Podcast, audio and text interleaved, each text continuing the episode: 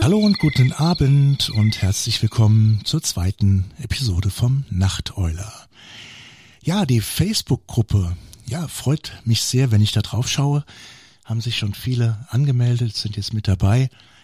Und äh, für alle, die den Podcast hören und noch nicht dabei sind, geht einfach auf Facebook, sucht nach Nachteule und ihr werdet die Gruppe finden.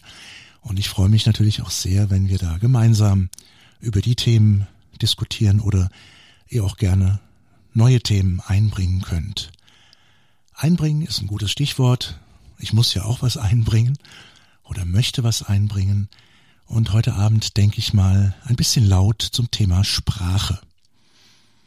Hm, Sprache fasziniert mich, ja, spätestens seit dem Moment, wo ich mich in meinem Studium damals zwischen Sprachwissenschaften und Literaturwissenschaften als Schwerpunkt entscheiden musste.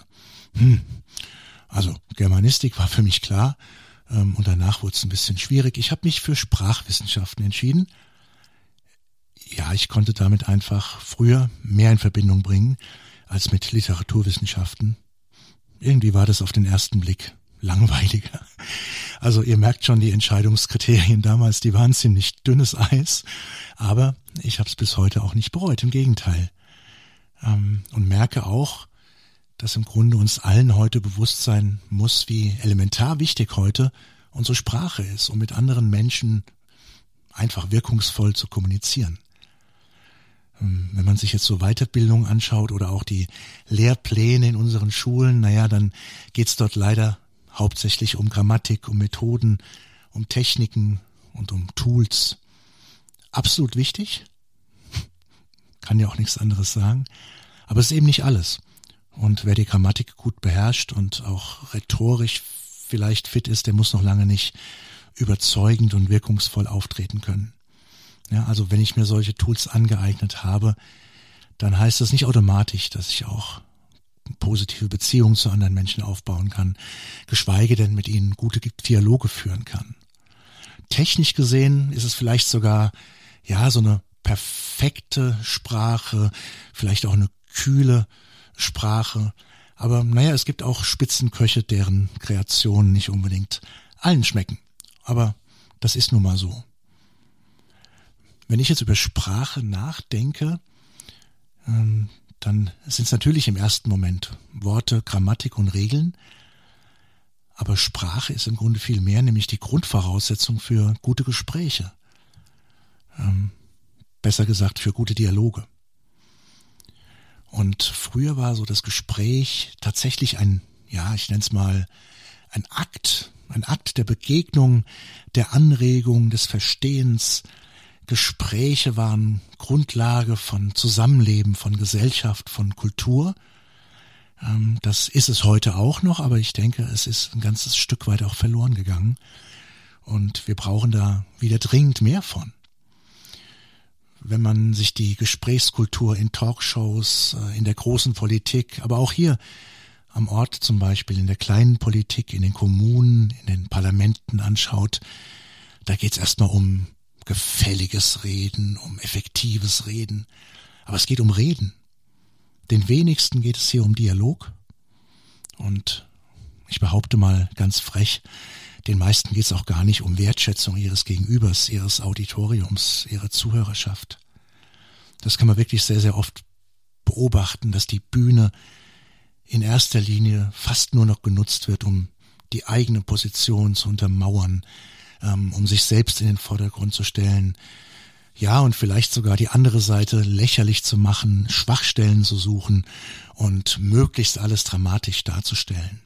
Also im Grunde keine Gespräche, sondern Rede. Und wenn der andere dran ist, dann ist es ja eine Gegenrede, Kontra.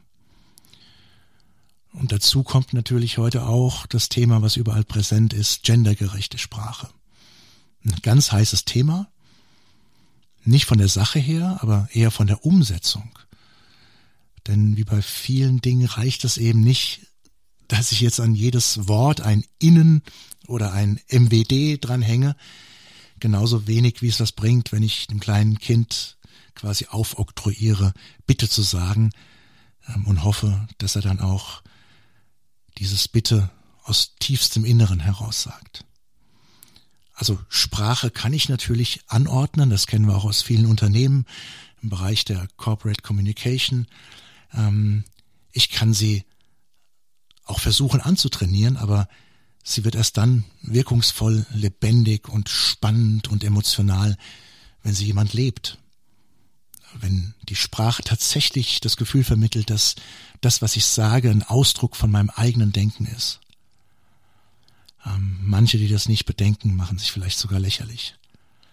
Insofern ist die Sprache, wie viele andere Dinge auch, äh, sag ich mal, zu einem Produkt geworden.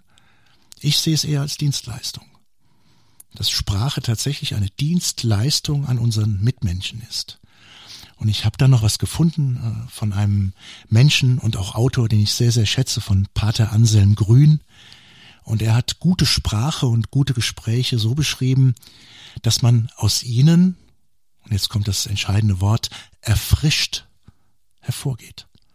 Ich finde es eine geniale Beschreibung für ein gutes Gespräch, wenn man sagt, das erfrischt mich.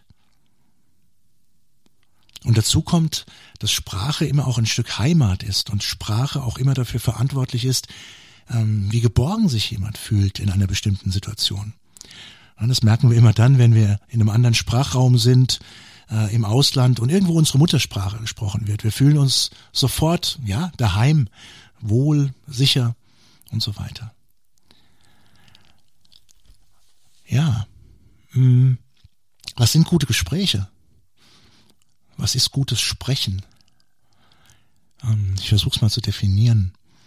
Und gute Gespräche, also ein gutes Gespräch, das ist eine Situation, wo ich mit meinem Gegenüber nicht nur einfach rede, sondern wo wir auch gemeinsam, ja, gemeinsam denken, gemeinsam an einem Thema hängen. Ja, wir, wir, wir führen im Grunde kein Gespräch miteinander, sondern wir sind im Grunde ein Gespräch. Gemeinsam.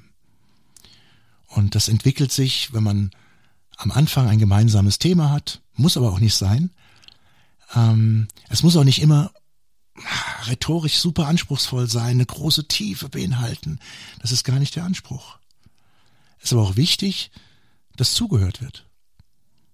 Denn ohne gutes Zuhören wird kein Gespräch stattfinden können.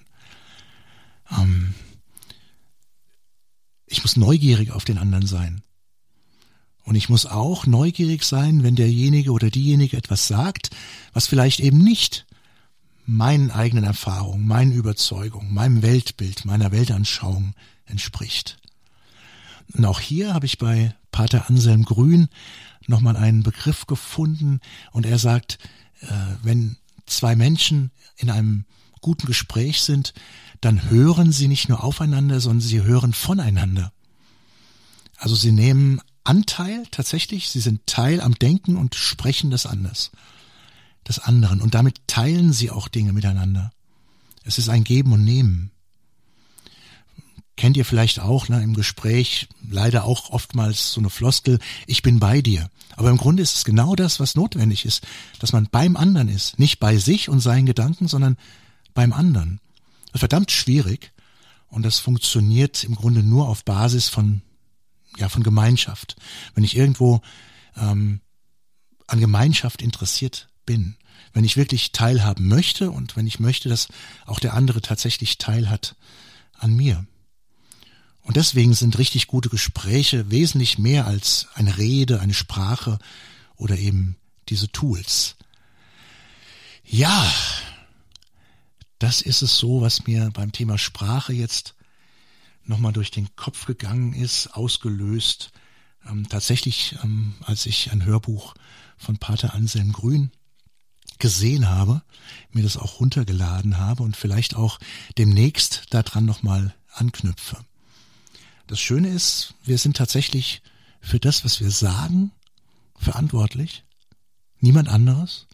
Natürlich kann man sich entschuldigen, wenn man etwas sagt. Natürlich kann man mal unkonzentriert sein, aber ähm, die Intention, mit dem ich, mit der ich in ein Gespräch gehe, das ist entscheidend. Und wenn ich in ein Gespräch gehe und nur darauf aus bin, irgendwelche Dinge aufzuschnappen, wo ich den anderen angreifen kann, die mir nicht passen, dann wird es einen Schlagabtausch geben, einen Gedankenschlagabtausch, ähm, der in der Talkshow wunderbar aufgehoben ist, weil dort wollen wir nichts anderes. Wir wollen dort kein, kein Miteinander mit den Leuten, die da sitzen. Das wäre langweilig. Auch wenn es manchmal passiert und man merkt, guck mal, ähm, jetzt haben die doch eine Ebene gefunden. Ja? Aber in der Regel geht es um Positionen, um Meinungen und eben nicht um das, was ein gutes Gespräch, was ein guter Dialog ausmacht. Ja, ich freue mich über eure Kommentare, eure Anregungen in der Gruppe oder als Kommentar zu dem Podcast. Wünsche euch eine gute Zeit und freue mich, wenn ihr beim nächsten Mal wieder mit dabei seid beim Nachteuler. Macht's gut. Ciao. Mm-hmm.